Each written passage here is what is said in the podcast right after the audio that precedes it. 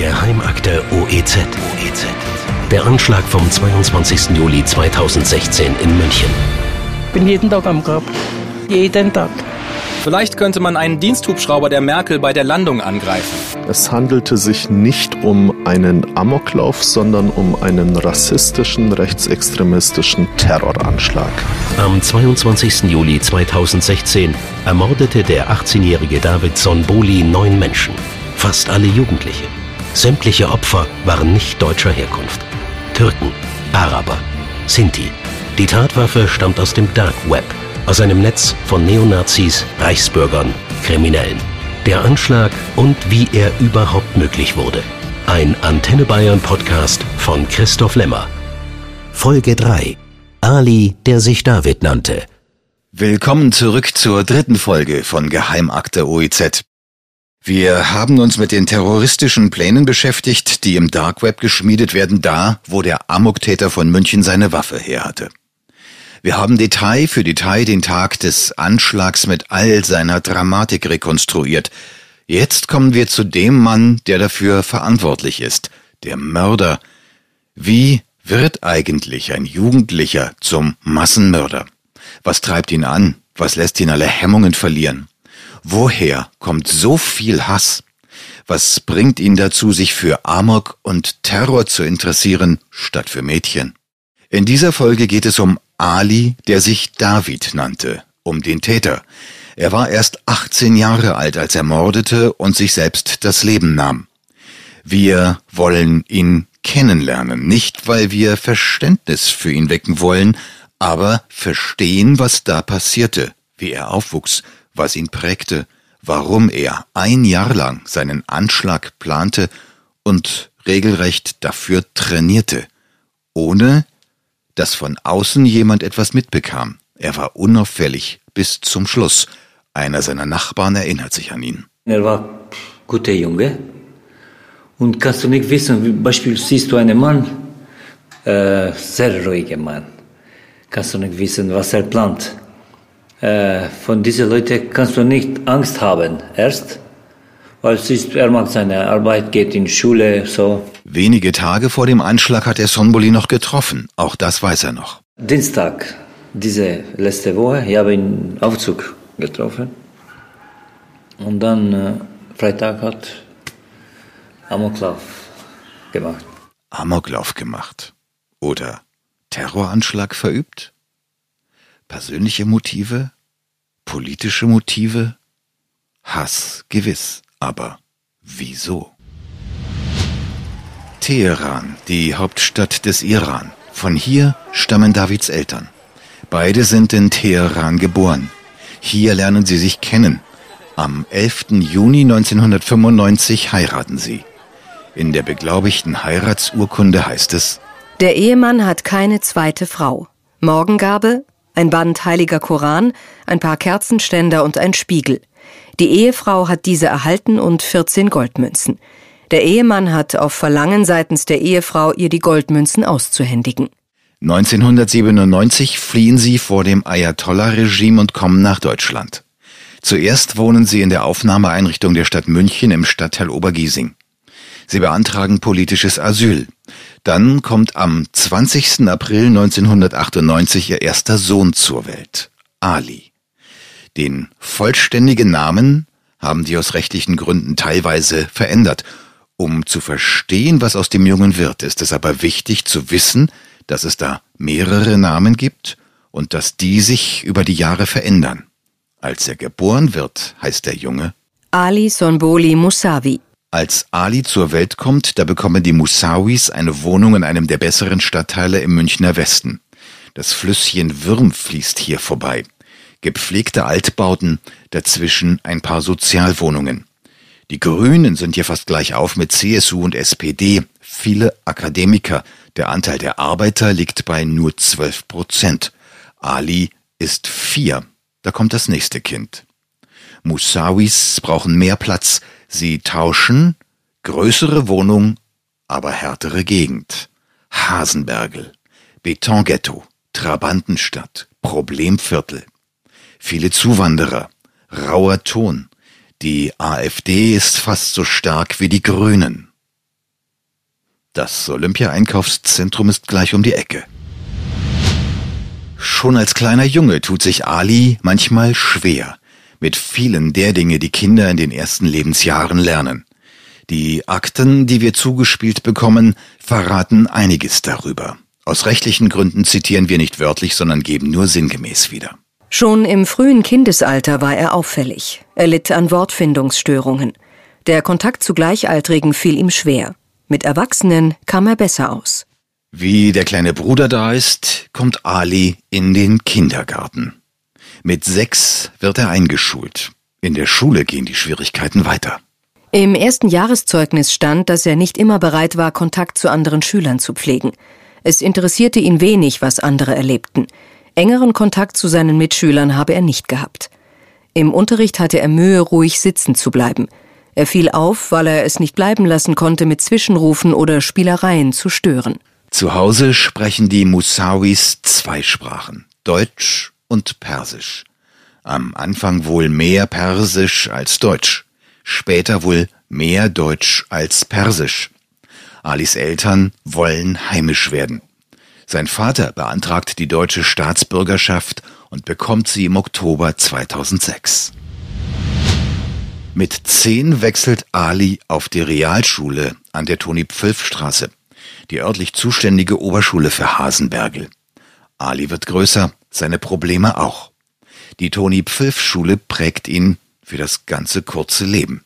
Hier erlebt er, was er später als Motiv für Hass und Gewalt hernimmt. Im März 2009 werden seine Eltern von der Schule benachrichtigt, dass ihr Sohn einen Verweis bekam. Er habe einem Mitschüler die Faust in den Bauch geschlagen. Außerdem störe er ständig den Unterricht durch Zwischenrufe. Er wird Mitglied in einem Kampfsportverein. Drei Jahre bleibt er dort und geht regelmäßig zum Training. Ali folgt seinem Vater in Richtung kulturelle neue deutsche Heimat. Auch er will Deutscher werden. Auch er wird es. Am 4. Mai 2010, also als Zwölfjähriger, erhält Ali Sonboli Musawi seine Einbürgerungsurkunde und ist damit wie sein Vater deutscher Staatsbürger. Die Probleme in der Schule verschärfen sich. Ali findet kaum Freunde, aber dafür Feinde. Es sind vor allem drei türkischstämmige Jungen, mit denen er sich immer wieder zofft. Die drei sollen Ali an einer Bushaltestelle abgepasst und verprügelt haben.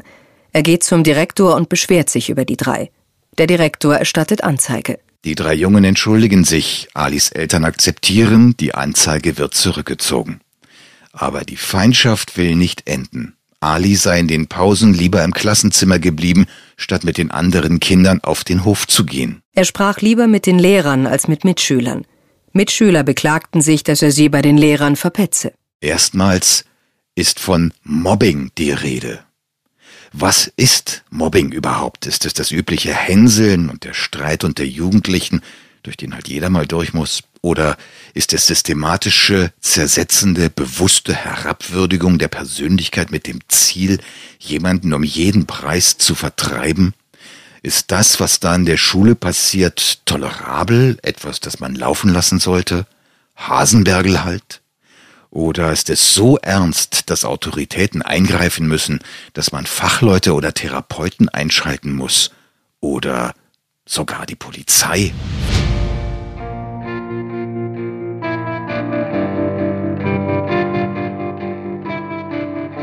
Manchmal klingt es fast bizarr, was da in der Toni Pfilf Schule um Ali passieren soll. Mitschüler sollen ihn verspottet haben, weil er Hitler möge. Wie sie darauf kommen? Na, wegen seines Geburtstages. Ali hat am 20. April Geburtstag, Hitler auch. Da sieht man's mal. Eine Freundin hatte Ali nie, bis an sein Lebensende nicht. Mädchen sollen ihn gehänselt haben. Es gibt dazu auch eine bizarre Geschichte. Einige Mädchen schminkten ihn mit Lidschatten und Lippenstift. Eine Mitschülerin habe ihm eine Federboa umgehängt. Diese Begebenheit hat es wohl tatsächlich gegeben, allerdings ist auch hier etwas umstritten. Einige sagen, da habe er freiwillig mitgemacht. Im Nachhinein lässt sich die Wahrheit nicht mehr eindeutig bestimmen. Im September 2011 fährt Ali mit auf eine Klassenfahrt. Hinterher bekommen die Eltern einen Brief der Schule. Ihr Sohn Ali Sonboli Musavi aus der Klasse 8b hat sich nach mehreren Beleidigungen mit einem Mitschüler geprügelt. Dabei schlug er ihm ins Gesicht und verletzte ihn schwer am Auge. Ermahnungen hatten leider keinen Erfolg. Eine Rücksprache mit dem Klassenleiter ist erwünscht. Dezember 2011. Der nächste Verweis. Ihr Sohn Ali Sonboli Musavi hat eine Flasche Cola mit auf den Schulhof gebracht. Koffeinhaltige Getränke sind bei uns absolut verboten. Juli 2012. Schon wieder Post von der Schule. Ihr Sohn Ali Sonboli Musavi, Klasse 8b, störte fortwährend den Englischunterricht. Ein geregelter Ablauf war nicht mehr möglich. Auf Ermahnungen reagierte er respektlos. Ali und sein Benehmen in der Schule, das war in dieser Zeit ein echtes Dauerproblem. Aber war es wirklich so außergewöhnlich? Heute weiß man natürlich mehr. Hinterher ist man immer schlauer. Schwierige Jugendliche in der Pubertät, davon gibt's ja viele. Und die werden normalerweise nicht zu Mördern. Und dann dieses Wort Mobbing. Das kann alles Mögliche bedeuten. Das kann etwas bitter Ernstes sein, wenn ein Mensch von seiner Umgebung systematisch erledigt wird. Das kann aber auch umgangssprachlich gemeint sein und üblichen Zoff bedeuten. Die Polizei gibt sich viel Mühe herauszufinden, was Mobbing im Fall von Ali bedeutet. Manche Schüler sagen, er sei tatsächlich gemobbt worden. Die Lehrer sagen übereinstimmend, Mobbing habe es nicht gegeben. Ali Sonboli Musawi jedenfalls fühlt sich gemobbt. Er sagt schon damals, er wolle seine Mobber töten.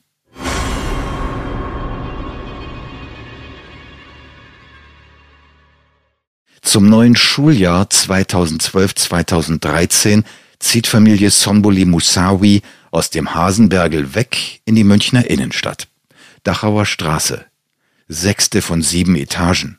Ein typischer Neubauklotz an einer vielbefahrenen Straße. Unten ist ein Restaurant. Sauberes, fast steriles Treppenhaus. Fahrstuhl. An jedem Etagenflur drei Wohnungen.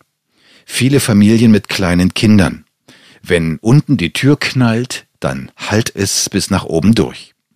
Die Bewohner haben alle möglichen Herkünfte, arabische Länder, Balkan, Asien. Sonbolis haben die Wohnung am Ende des Gangs. Drei Zimmer. Ali hat ein eigenes Zimmer. Er ist gern für sich allein. Seine Eltern geben zu Protokoll, dass er selber sauber macht und aufräumt und seine Privatsphäre sucht. Mit dem Umzug wechselt Ali auch in eine neue Schule, die Lukas Mittelschule. Das ist eine christlich ausgerichtete Privatschule. Sie wirbt mit einem christlichen pädagogischen Konzept und einem Schwerpunkt auf Schulsozialarbeit, mit Sozialtrainings in allen Klassenstufen.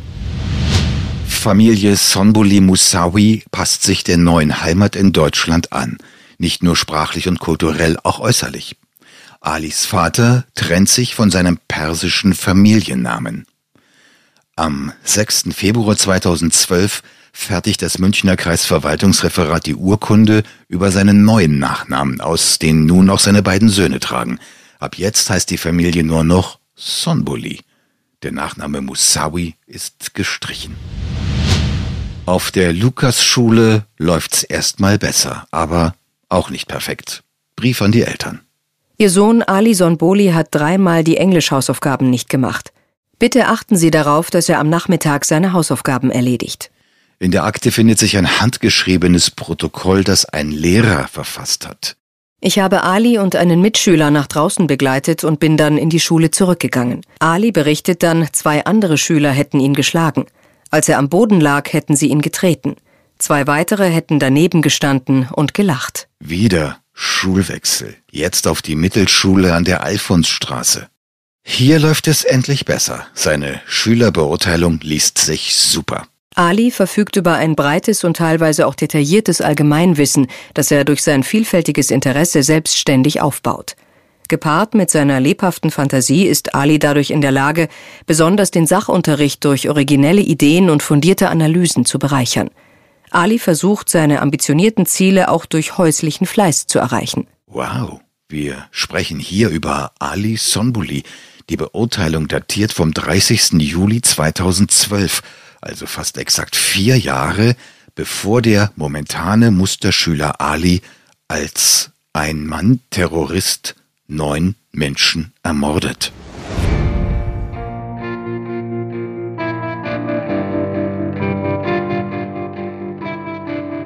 Ali interessiert sich für Computer. Bei einer Computerfirma bekommt er ein Kurzpraktikum. Seine Lehrer sagen, er habe sich ins Zeug gelegt und hart für seine Noten gearbeitet.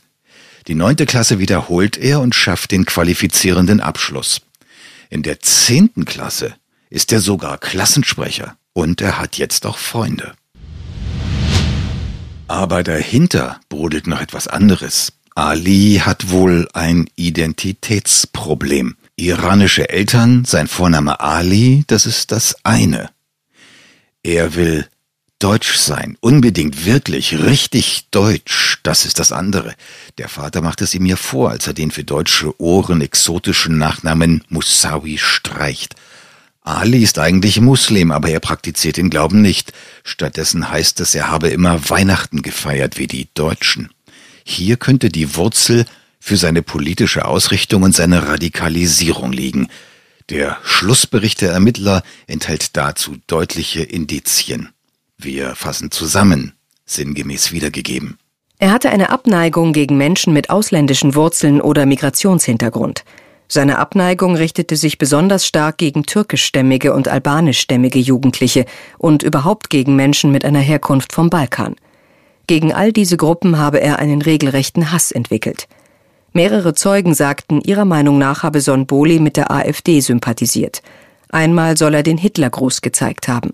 Zugleich tummelt sich Ali immer häufiger auf Spieleplattformen im Internet. Er spielt Ego-Shooter und chattet mit Mitspielern. Immer häufiger geht es dabei um Gewalt.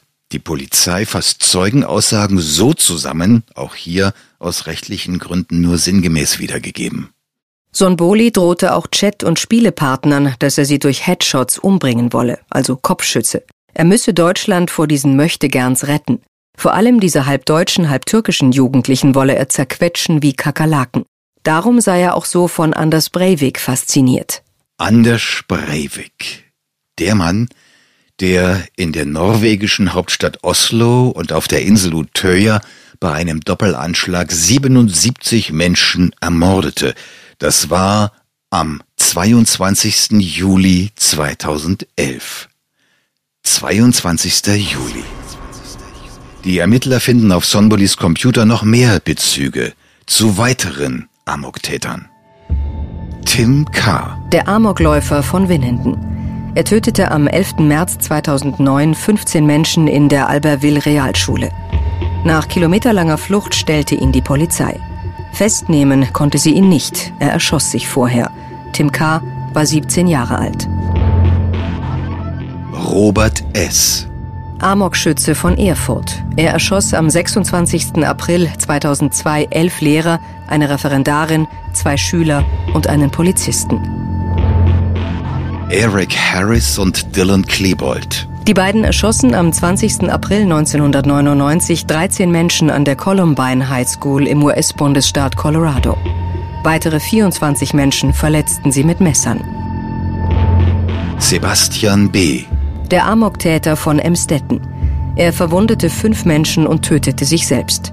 Er blieb das einzige Todesopfer seines Anschlags. Allerdings sorgte sein Auftreten für Furore. Langer schwarzer Trenchcoat, Gasmaske, bis an die Zähne bewaffnet mit Feuerwaffen, Messern, einer Machete und Rauchbomben. Sogar Andreas L. taucht als Foto auf der Festplatte des David Sonboli auf, der Pilot des German Wings Flugzeugs, der im März 2015 seine Maschine mitsamt 149 Passagieren gegen einen Berg steuerte, offenbar in Selbstmordabsicht. Sonboli ist besessen von Amok und Terror.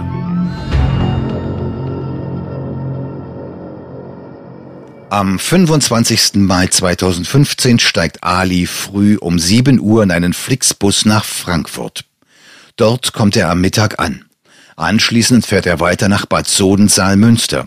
Dort fotografiert er das Grab von Tuksche al-Bayrak. Der Fall Tuksche hatte international Schlagzeilen gemacht. Die junge Frau, eine Lehramtsstudentin, war nachts um drei zwei anderen Mädchen beigestanden, die in einem Restaurant von jungen Männern belästigt wurden. Draußen auf dem Parkplatz gab es ein Gerangel. Ein Mann schlug Tuksche zu Boden. Sie prallte mit dem Kopf auf den Steinboden und fiel ins Koma, aus dem sie nicht mehr erwachte. Der Fall entfachte eine Diskussion über Zivilcourage. Bei Tucksches Begräbnis waren auch mehrere Politiker dabei, unter ihnen Hessens Ministerpräsident Volker Bouffier. Bundespräsident Joachim Gauck schickte ein Kondolenzschreiben an ihre Familie. Aber was bitte wollte Ali Sonbuli am Grab von Tuksche? Das ist auch für die Ermittler bis heute nicht restlos klar, sagt der Sprecher des Bayerischen Landeskriminalamts Ludwig Waldinger. Es gibt Aussagen oder auch, auch äh, Belege auf, auf digitaler Basis, dass er sagte, die Aufmerksamkeit, die Tuksche al-Barak äh, erregte, er, er übersteigert das noch. Aber warum er dann tatsächlich am Grab war, das wissen wir nicht. Geredet hat Sonboli aber schon über Tuksche. Sie war so etwas wie eine Hassfigur für ihn.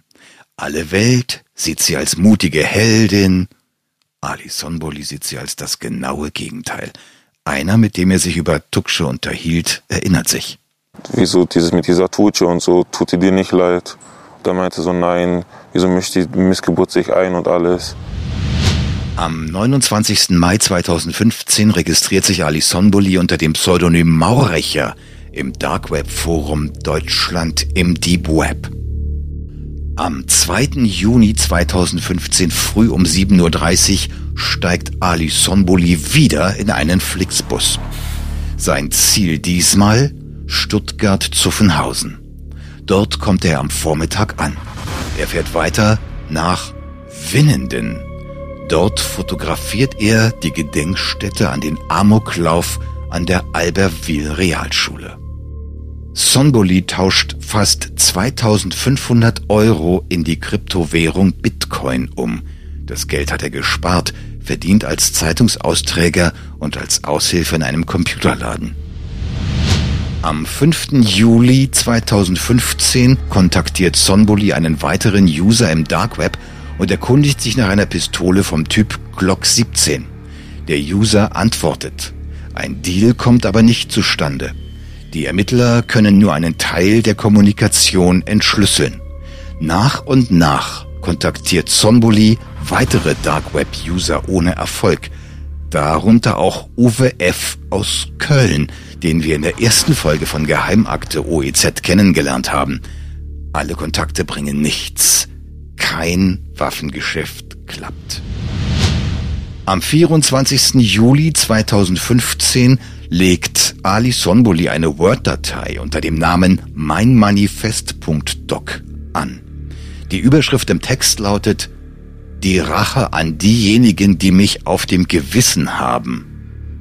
Sich selber bezeichnet er darin als der Erlöser. Darin schmäht er ausländische Untermenschen mit meist türkisch-balkanischen Wurzeln.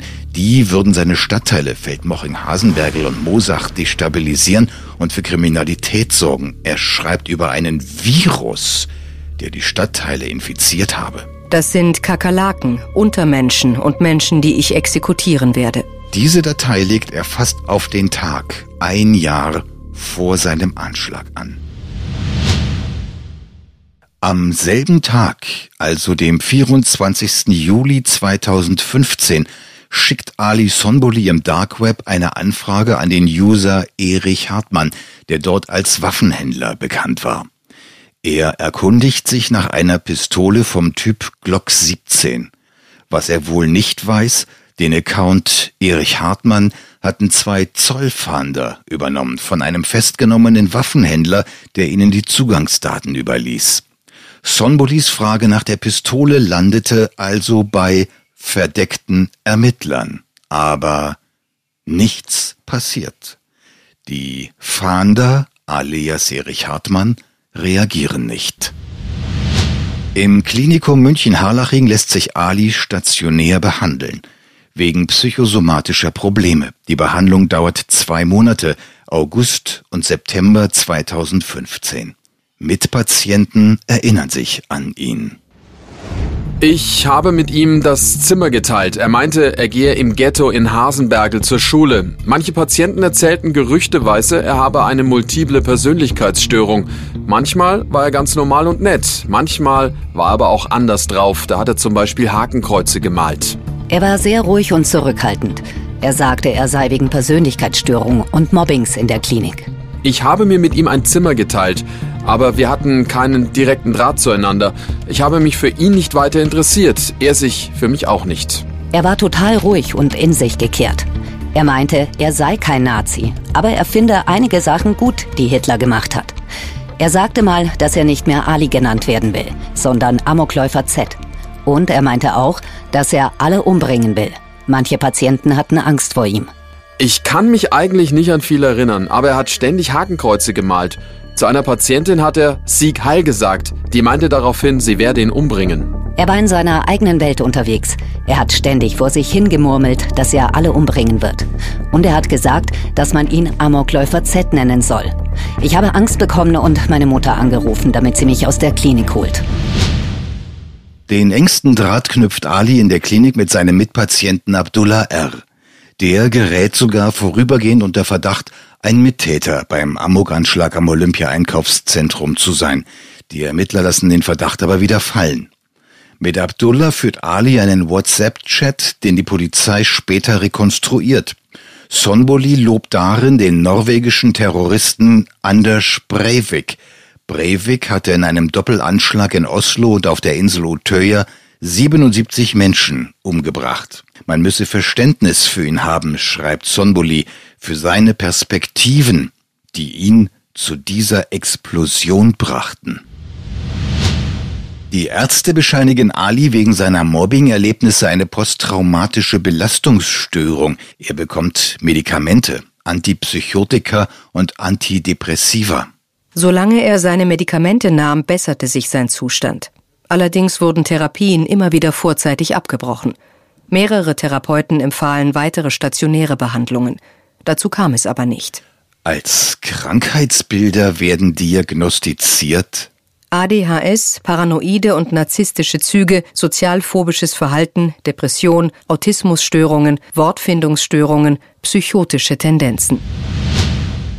Im Oktober 2015 beginnt Ali mit Fahrstunden. Und er hat ein echtes Erfolgserlebnis. Er schafft den Schulabschluss. Er legte die Prüfung zur mittleren Reife mit Erfolg ab. Die Schule bescheinigte ihm, dass er ein motivierter Schüler gewesen sei. Die Lehrer beschreiben ihn als pflichtbewusst und interessiert. Seine Leistungen bewegten sich im mittleren Bereich mit einem Notendurchschnitt von 2,9. Auf der Spieleplattform Steam richtet er einen Account unter dem Namen Tim K. ein. Tim K., das ist der Name des Amokläufers von Winnenden. Die Profilbeschreibung, die sich Ali Sonboli alias Tim K. gibt, lautet I am the ghost of Tim K. I will come back and kill again. Am 11. März 2016 fährt Ali Sonbuli wieder mit einem Flixbus nach Stuttgart und weiter nach Winnenden. Er besucht die Gedenkstätte des Amoklaufs ein zweites Mal. Auf Steam schließt er sich einem Chatroom mit Breivik-Anhängern an. Auf WhatsApp stellt er ein Foto Breiviks als Profilbild ein. Breivik ist sein Vorbild, sagt LKA-Sprecher Waldinger. Breivik hat er verehrt. Ähm, Breivik hat sein, sein Manifest äh, auf seiner Festplatte auch gehabt. Aber es stellt sich ja auch die Frage, hat er Breivik verehrt äh, wegen der politischen Gesinnung von Breivik oder hat er Breivik verehrt, weil der das gemacht hat vor ihm, von dem er geträumt hat? Am 5. Mai 2016, knapp drei Monate vor seinem Amok-Anschlag in München, legt Ali Sonboli bei Facebook einen neuen Account an. Einen Fake-Account. Der Fake-Account gibt vor, einem Mädchen namens Selina Akim zu gehören. Selina Akim freundet sich mit mehreren früheren Mitschülern von Ali Sonboli an. Am Tag des Amok-Anschlags versucht Selina Akim gezielt frühere Mitschüler zum Olympia-Einkaufszentrum zu locken. Den Facebook-Account registriert Sonboli mit einer E-Mail-Adresse, die er sich kurz vorher bei web.de geholt hatte, ebenfalls mit einem falschen Namen. Am 6. Mai 2016, ein Freitag, geht Ali Sonboli zum Standesamt und gibt dort eine Erklärung ab, die als Dokument niedergelegt wird. Angleichung der Namensführung an das deutsche Recht. Erklärung einer Einzelperson. Die niedergelegte Erklärung ist ganz kurz. Ich nehme einen neuen Vornamen an. Sonboli, David. Jetzt heißt er also nicht mehr Ali. Jetzt heißt er David Sonboli. Ausgerechnet David. Dabei hasst er auch Juden. Unter dem Namen David Sonboli wird er elf Wochen später wieder an einem Freitag neun Menschen ermorden und auch sein eigenes Leben beenden. Der junge Mann, der als Ali geboren wurde, hieß nur elf Wochen David, bis er als Amok-Terrorist stirbt.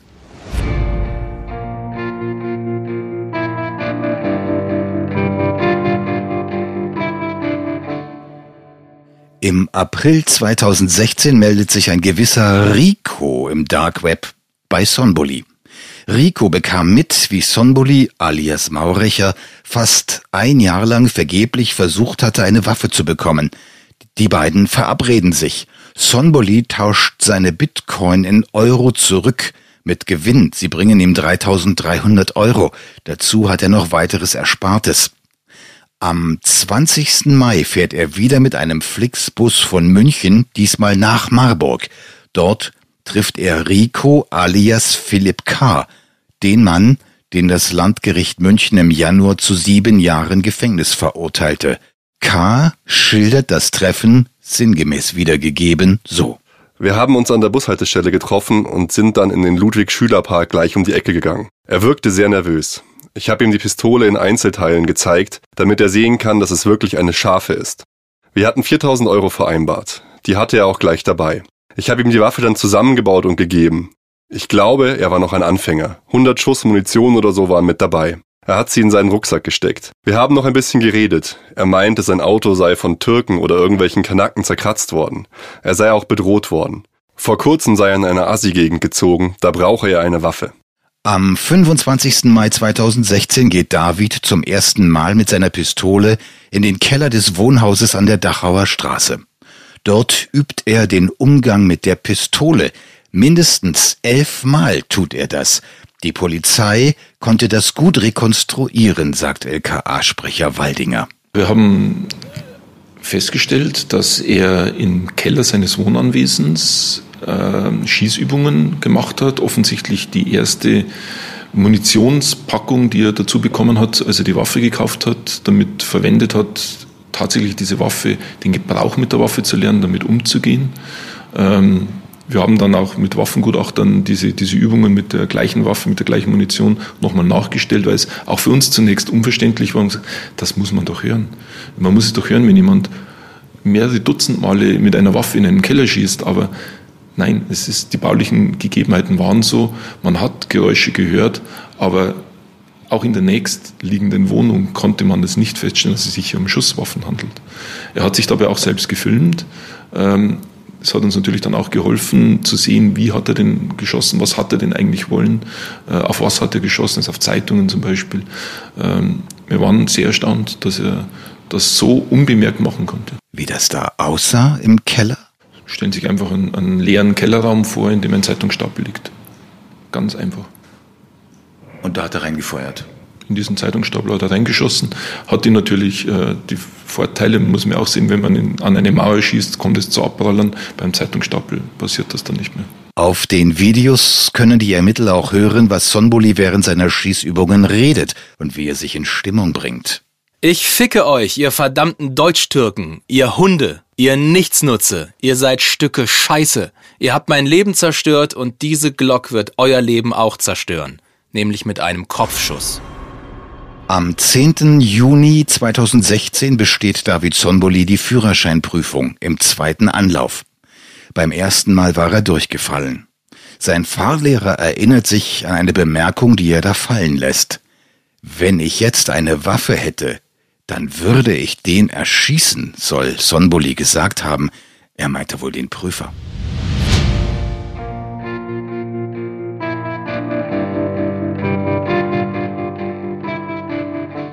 Familie Sonbuli fliegt zu Besuch in den Iran.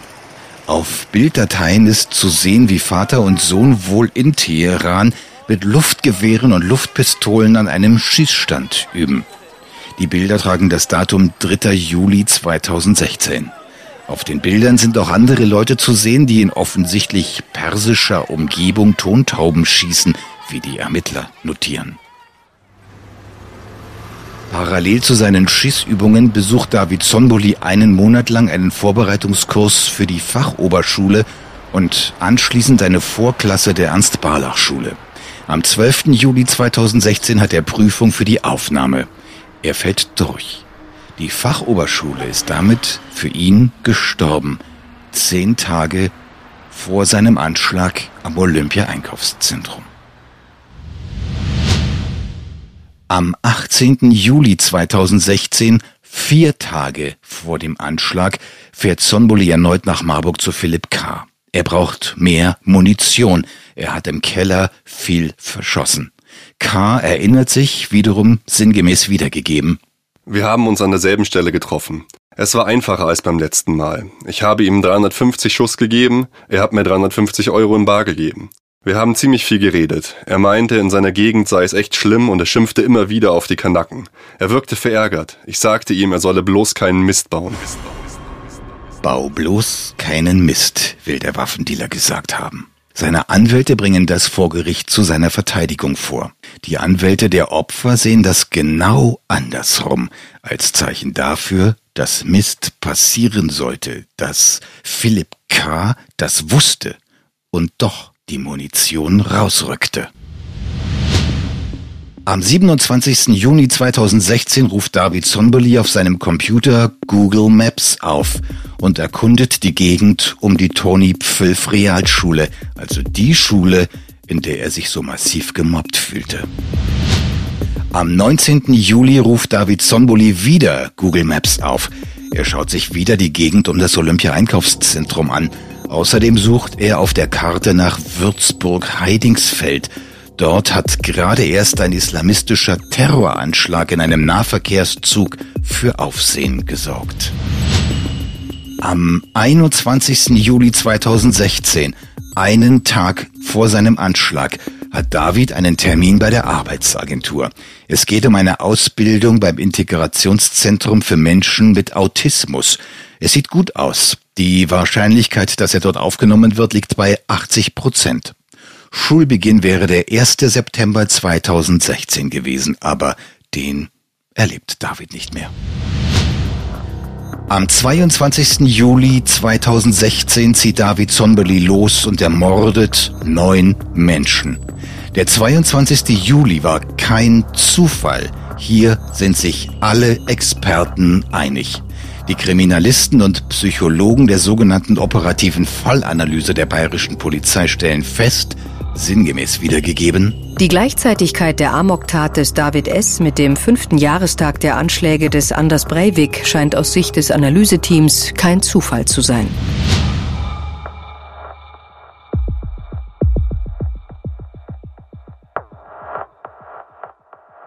Ali, der sich David nannte, ist der zehnte Tote dieses 22. Juli 2016 aber dass er seinen Tod mit einplante, das ist wohl eher unwahrscheinlich.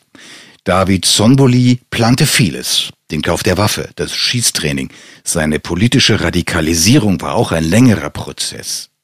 Nur das Ende, das hatte er sich möglicherweise nicht überlegt. Der Terrorismusforscher Florian Hartleb sagt, es ging ihm generell darum, äh, was typisch ist für die Logik des Terrorismus, Aufmerksamkeit zu erzeugen, in den Medien präsent zu sein, einem großen Publikum.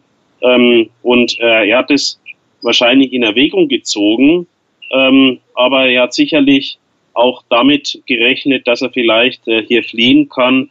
Ähm, und deswegen wäre es falsch, ihn als äh, Selbstmordattentäter zu titulieren. Streit gibt es von Anfang an darüber, wie man diese Tat einordnen soll. Terror, Amok, Hasskriminalität, Behörden und Experten streiten um Begriffe und Definitionen, aber auch um Inhalte. Die bayerische Staatsregierung glaubt eher an einen unpolitischen Amoklauf. Das Landeskriminalamt will sich nicht ganz festlegen und sieht ein Bündel an Motiven, wie es immer so schön heißt, aber eher keinen Terror. LKA-Sprecher Waldinger. Es ist sicherlich nicht so, dass ein einziges Motiv ausschlaggebend war für, für diesen Amoklauf. Es ist eine Vielzahl von Sachen. Es ist eine Krankheitsgeschichte, familiäre Situation, äh, schweres Mobbing in, in verschiedenen Phasen, die er, die er hatte, Gewaltfantasien. Ähm, er hatte auch rechtsradikale Tendenzen. Das ist auch, haben wir von Anfang an gesagt. Aber die Frage ist eine Bewertung der Fakten. Waren diese rechtsradikalen Tendenzen ausschlaggebend für die Tat? Er hat Amokläufer bewundert. Es ist eine ganz, ganz große Bandbreite und jedes dieser kleinen Mosaiksteine hat dann zu dieser schrecklichen Tat geführt.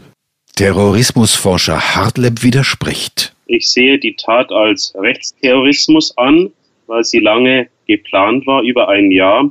Und äh, es sind eindeutige politische rechtsextremistische Motive erkennbar.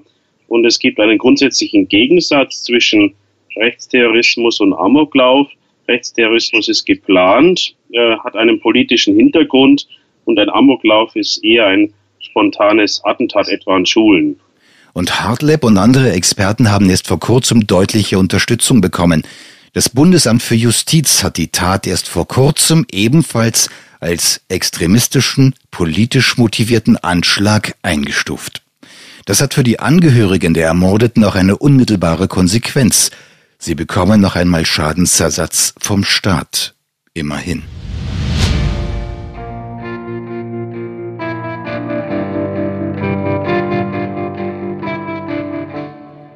Wie sein Vorbild an der Spreeweg hinterlässt doch David Sonboli ein Vermächtnis. Wobei es ist eher ein Konvolut an zusammenhanglosen Beschimpfungen. LKA-Sprecher Waldinger. Er hat zwei Schriftstücke in digitaler Form hinterlassen, wo er in, in verschiedensten Richtungen äh, sagt, warum er das getan hat. Und es sind ziemlich wirre Wortfetzen. Bei David Sonboli passt vieles nicht zusammen.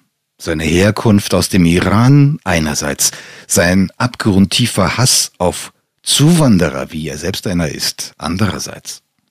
Sein fanatischer Ehrgeiz, Deutscher zu sein als der deutscheste Deutsche einerseits. Sein Bezug zur väterlichen Heimat im Iran andererseits. Der seinen Namen Ali hasste und sich selber David nannte, wenn auch nur für die letzten elf Wochen seines Lebens und der nicht nur Schicksal spielte für seine Opfer und deren Familien, sondern auch für seine eigene Familie. Auch die wird bis heute vom Landeskriminalamt betreut. Wir haben sie in ein Opferschutzprogramm nehmen müssen, denn hier gab es sogar Todesdrohungen gegen diese Familie.